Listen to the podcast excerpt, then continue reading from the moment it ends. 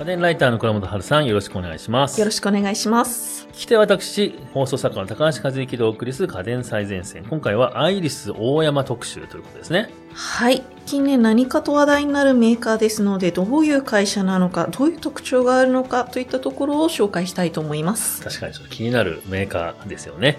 はい。いろいろお聞きしていきたいんですけども、まずはお知らせです。えー今月も家電のプレゼントがございます。応募方法や必要なキーワードは番組の最後に発表しますので、最後までお聞き逃しなく。えーさて、本題に入りたいと思います。アイリス大山っていうと、まあ、この数年で一気になんか家電メーカーとしてこう頭角を現してきたっていうか、まあ、なんか市民権を得たみたいな、そういった感じがするメーカーですよね。そうですね。あの、アイリスオーヤマっていうと、今は結構家電メーカーとして 知ってる人もいると思うんですけれど、あの、もともとはプラスチック製品を主に使うメーカーだったんですね。あの、特に有名なのが、プラスチックの衣類収納ケースですね。そういったメーカーだったのがなんで家電にえーなんか出てきたんでしょうか？えーとですね、家電に最初に参入したのが2010年の3月、あの、2500円の LED 電球を発売した時になります。ちょうど10年前ぐらいはいですね。なんか逆に10年でもうこんだけ存在感が出てくるっていうのは結構すごいいいですね。何かきっかけっていうのがあったんでしょうか？はい、あの、その年の11月に1980円で今度 LED 電球を発売したんです。これがね、すごい安いっていうことで爆発的ヒットになりましたね。その年2500円のを出したのに、もうたった数ヶ月後にもう500円以上安い LED を出したということなんですね。なんか、そういうからくりっていうか、なんでそんなことができたんですか？はい、あの、LED 電球っていうのは、あの、ボディのところに金属のひだひだみたいなのがついてるんですけれども、はいあの、これ放熱フィンになるんですけれども、この放熱部分をプラスチックにしたっていうのが一番の安くなった理由ですね。うーん。まあ、もともとそういったプラスチックに強いメーカーだったんで、その自分の強みを生かしたという。はい、あの、熱が定期的にかかっても、あの、プラスチックとして劣化しないっていうことと、放熱できるようにしたっていうところが、このすごい技術なんですけれども、あの、翌年にはもう LED 電球としては業界ナンバーワンのシェアっていう、ものすごい偉業を達成した。はい。他にね、なんか電球といえばなんか三菱だとかね、東芝とかいろんなとこありますけど、そう,、そういったところ全部ぶち抜いて、ぶち抜いて。一気にシェアナンバーワンの電球、そうなんです。あの、当時 LED が台頭してきたばっかりで、はいエコ的に考えても、その二酸化炭素の発生量を減らすためにも、あの、LED 電球にしようとは言われてたんですけど、何分高い。うん、そうですよね。一個あたりなかなかのお値段ですもんね。で、これあの、器具、照明を変えなくっても、安く変更できる上に安いっていうことで、とにかく爆発的にヒットしました。ほど。そのプラスチックを生かしてね。はい。素晴らしいですね。でも LED 電球だけじゃまだそんな、まあ今ほどね、メジャーにはなれないじゃないですか。そうですねまた何かきっかけみたいなのがあったんですか、そうですね。電球だけで電球メーカーになってはいしまうんですけれども、えー大きな変化としてはですね、2014年の8月に心斎橋に大阪 R&D センターという家電開発拠点を作りました。おもうここから家電に本腰入れるぞみたいな感じでそういうのを作ったってことですね。この前後にですね、実は悲しいことに日本の家電メーカーが一部海外メーカーに吸収されちゃったりしたんですね。はい、あの、このあたりっていうのは本当家電メーカーにとってはすごい激動の時代だったんですよ。確かにシャープがあの本杯に買収されたのがそのあたりっていう感あじそうですねですよね。はい。まあ、あの、いろいろあって、シャープだけではなく、まあ、いろいろ業績も全体的に日本国産メーカーが落ちててリストラされたりとか、あはい、そういうところがあったんですけど、意外にですね、あの、皆さん知ってるか知らないかわかんないんですけれども、家電メーカーって関西が多いんですよ。ーうんうんうん。あの、パナソニックさんしかり、シャープさんしかり、はいあの、象印さんとかもそうなんですけれども、なので、大阪 R&D センターがそこにあったっていうのは、そのまま開発者さんを呼べるっていうう、んすごい、あの、戦略的な、なるほど。その辺のタイミングで、そういいですね人材をそこに引っ張って、生活環境を変えることなく、はい。引っ張ってきたっていうような。どうしてもね、家庭がいると、あると、あの、ね、転勤したくないっていう人はいも取り入れるっていう点では、すごい、すごい軽眼だったと思います。しかもなんかこのタイミングでそういうのを作って、でなんか動きもなんか素早いですよね。素早いんですよ。すごい、ここがね、本当にアイリスさんのすごいとこですね。じゃあもう開発拠点作って、優秀な技術も取り入れて、はい。いよいよもう殴り込みするぞみたいな感じで、はい。そこでですね、はいあの、もう世間をあっと言わせたのが、2017年に発売したエアコンなんですね。エアコン結構いきなり大物来ましたね。そうなんですよ。エアコンっていうのはすごい難しい製品で、何が難しいかっていうと、まあもちろん開発も難しいんですけれども、エアコン出すのって日本の基準を満たさなければいけない。あ、厳しい基準がいろ厳しいんです。ねあのー生命に関わる家電として登録されているので、はい確かに変な空気出てきたらもう、それでね、体調崩したりしますもんね。あのーちょっと頑張って中小企業が開発しようとしてもできるものではないんですよ。はい。あの、いろんなチェックも、国のチェックも通さなきゃいけないっていう。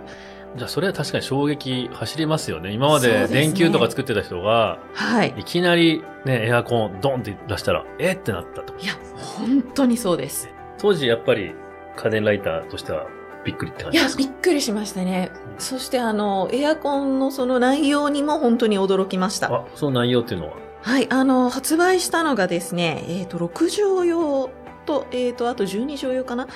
どちらも、まあ、要は寝室とか子供部屋とか小さい部屋用の、えー Wi-Fi 機能搭載エアコンになります。Wi-Fi 機能？はい、がついたエアコン。そうなんですよ。あのー当時も Wi-Fi 付きエアコンっていうのは、まあ、はいあったんですけれども、基本的にはメーカーさんの最上位機種、20万とか40万とかそのあたりの値段帯のそういった製品にしかついてなかったんですね。それがアイリスさんのエアコンは7万9800円で Wi-Fi モデル。えー、確かに Wi-Fi を使いたい人って多分若い世代ですから、20万、40万のエアコンにつけられたって、なかなか手が出ないんですけど、そうですね。ね、そのくらいの値段だといいなってなるっていう。そうなんですよ。その辺なんか戦略的にはすごい頭いいですね。あの、やっぱりね、外出先からつけたいっていうのは絶対あると思うんですよね。はいあの、暑い部屋に帰りたくないとか。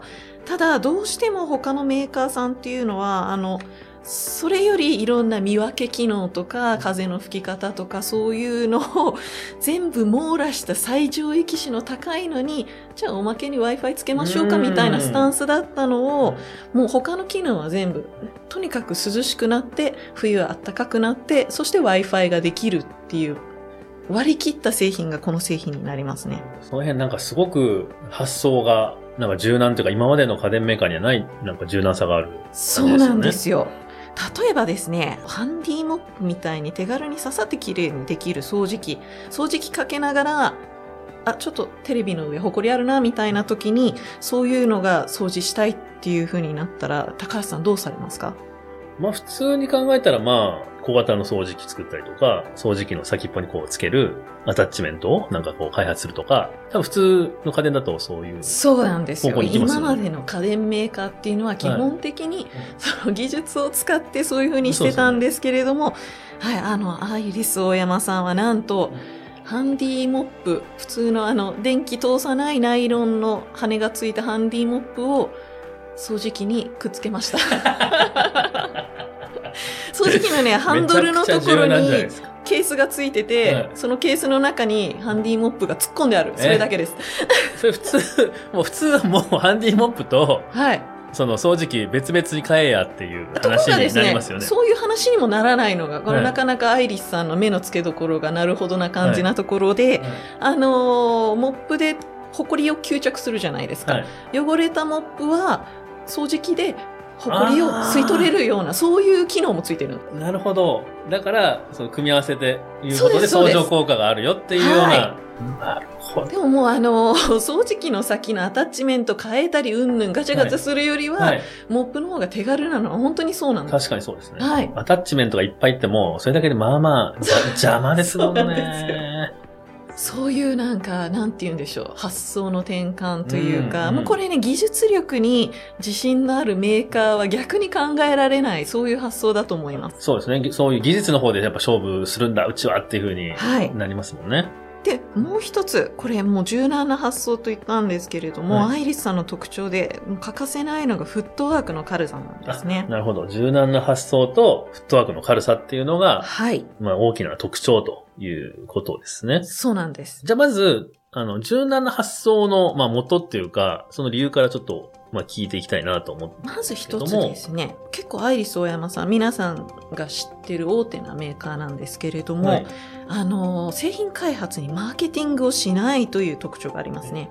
マーケティング、普通やるものっていうイメージ。そうですね。特に大手メーカーは大体はい開発にそういうの作ってるんですけれども、アイリスオーヤマさんは基本的になんか社員がこういうものがあったら面白いんじゃないのみたいな。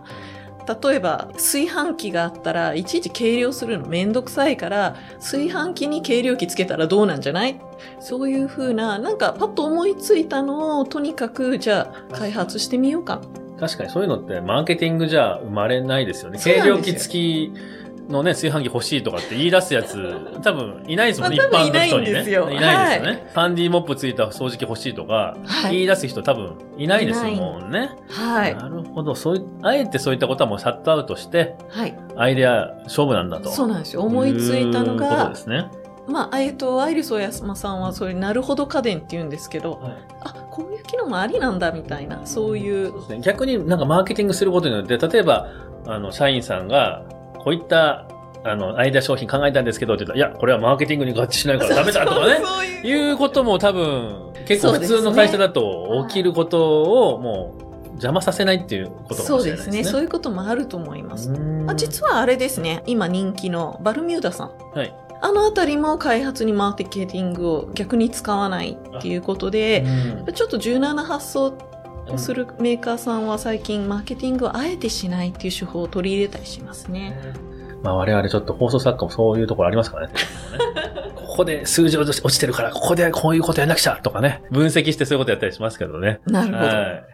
えっ、と、アイリス大山さんのもう一つ面白いところがですね、その発想の先にこういう製品作ったらいいんじゃないかなっていうところが決まったら、先に値段を決めちゃうんですね。先に値段決めちゃうんですか？そうなんです。普通はこういった製品が作りたいっていうと、じゃあパーツはこれぐらいで、塗装はこれぐらいで、デザインの加工にこれぐらいかかるから、まあそこに広告費とか上乗せして、宣伝開発、それもろもろ込めたら、じゃあこれぐらいになっちゃいますよねそうですね。後から値段が決まるっていうそうイメーなんですよジですよね。ですけど、アイリス大山さんは、あ、じゃあ炊飯器に計量器がつくんだったら、じゃあこれぐらいの値段なら、お、ちょっと安いな、みたいな。お値打ち価格。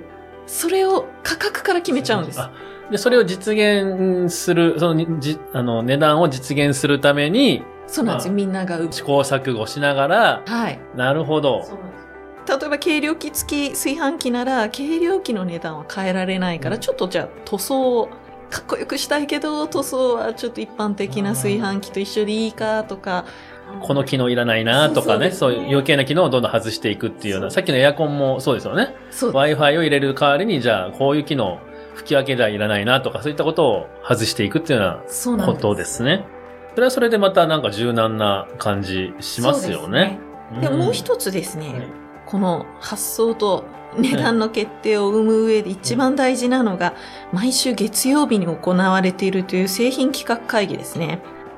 もう何しろこの会議、トップでいる大山社長が全部 OK、ノーを言うっていうのが特徴で。おおもう鶴の一声みたいなはい。感じなんですね。なんか、トップダウンもここ極まれりみたいな。うん。はい。あの、ワンマン社長っていうと、はい。結構いいイメージはないんですけれども、ここはとにかくこの社長が OK っていうと動き始めうる。ん。開発も企画も営業も、なんならその宣伝までが一気に動き上げるので、そう、開発部だけの会議じゃない。そうなんですよ。あの、企画開発とか、そのあたりも一緒にいるので、何が面白いかっていうと、例えば、その炊飯器1万円で作ってって言った時に、社長が、いや、この炊飯器で1万円俺なら買わないなって言った時に、開発部の人が、いや、これはこういう素材でこうだからとか、いや、これはこうで他の製品こうだから、きっとこの値段でもいけますとか。あの、メインのプレゼンター一人いるんですけれども、常に後ろに、あの、アドバイザーがついてて、あ、じゃあこのあたりちょっと素材に関しては開発に聞きますみたいな、後に。後で確認しておきますとかいうことで、どんどん遅くなりますもんね、スピードがそうなん。です。だからもう全員来とけと。で、その場で全部説明せいやというようなことなんですね。はい。大体この企画会議で1日だけで1000点の商品を生み出すこともあるっていう伝説もあるぐらいの。一日で1000点。はい。もちろん家電だけじゃないですよ。あの、なんて言うんでした？か、ジョロみたいなものとか、例えばアイリスさんだとマスク売ってたりもするので、マスクとか、そういうの込み込みで1000点ですけれども、全部それ社長が OK 出す。それが毎週月曜日来るんですか？そうなんです。まあもちろんみんなが来れるわけではないので、あの、どの拠点にもテレビ会議室があって、あの、オンライン会議ができるようにな。でもその、まあ社員も大変ですけど、社長のその、まあ、決断力、判断力ってやっぱりすごいということですよね。そうなんですよ。ワンマン社長なんでね、結構それが弊害になる会社もあるんですけれども、ここの場合はとにかくそのワンマンであるがゆえのスピード感っていうのが、例えば倫理を通す上で、まあ、下の係長は OK って言ったけど、課長はちょっと、みたいな。で、部長まで上がると、あ俺これいいと思うよって言ったけど、社長が潰すみたいなね。そういったことが全くない。うんもうとにかくオープンに。その代わり、あの、それノーって言ったけど、絶対それはおかしいと思うって言った場合の、あの、再プレゼンティングもできるわけなので、ワンマンって言っても、もうあの、理不尽に潰されるっていうことはない。うんスピード感がもう、さっき言われた特徴のフットワークの軽さっていうのは、そうですね。もうその社長の即断即決っていうところそうに、なんですよやっぱ。かなりあるというような。何がすごいと言ってですね、はい最短3ヶ月で製品が開発できたりする。ええ早い。そうなんですよ。開発、あの、家電なんて、だいたい1年とか、うん大きいものだと2年3年っていうことあるんですけれども、3ヶ月っていうのはもう異常な速度ですね。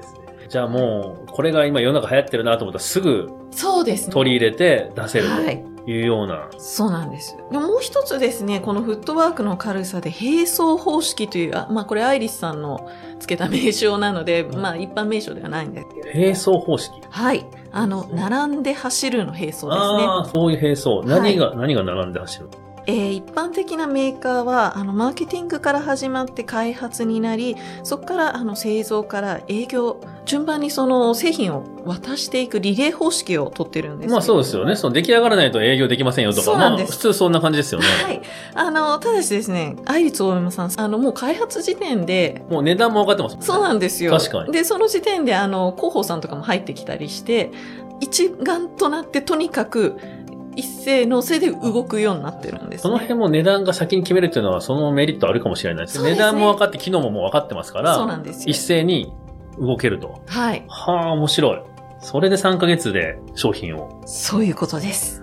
なるほど。すごく面白いメーカーですね。じゃあもう、これからもますます目が離せないという感じですね。すねどんな商品が生まれるのかという。はい。ね、発想力があって、開発力があって、スピードもすごい。もうとにかく目が離せないメーカーです。はい。これからもじゃあ注目ということですね。はい。はい。ありがとうございました。ここでリスナープレゼントのお知らせです。この番組をお聞きの方の中から1名様に家電のプレゼントをしたいと思います。プレゼントするのは、任天堂クラシックミニファミリーコンピューター週刊少年ジャンプ創刊50周年記念バージョンです。先月紹介したミニファミコンのジャンプ版ということになります。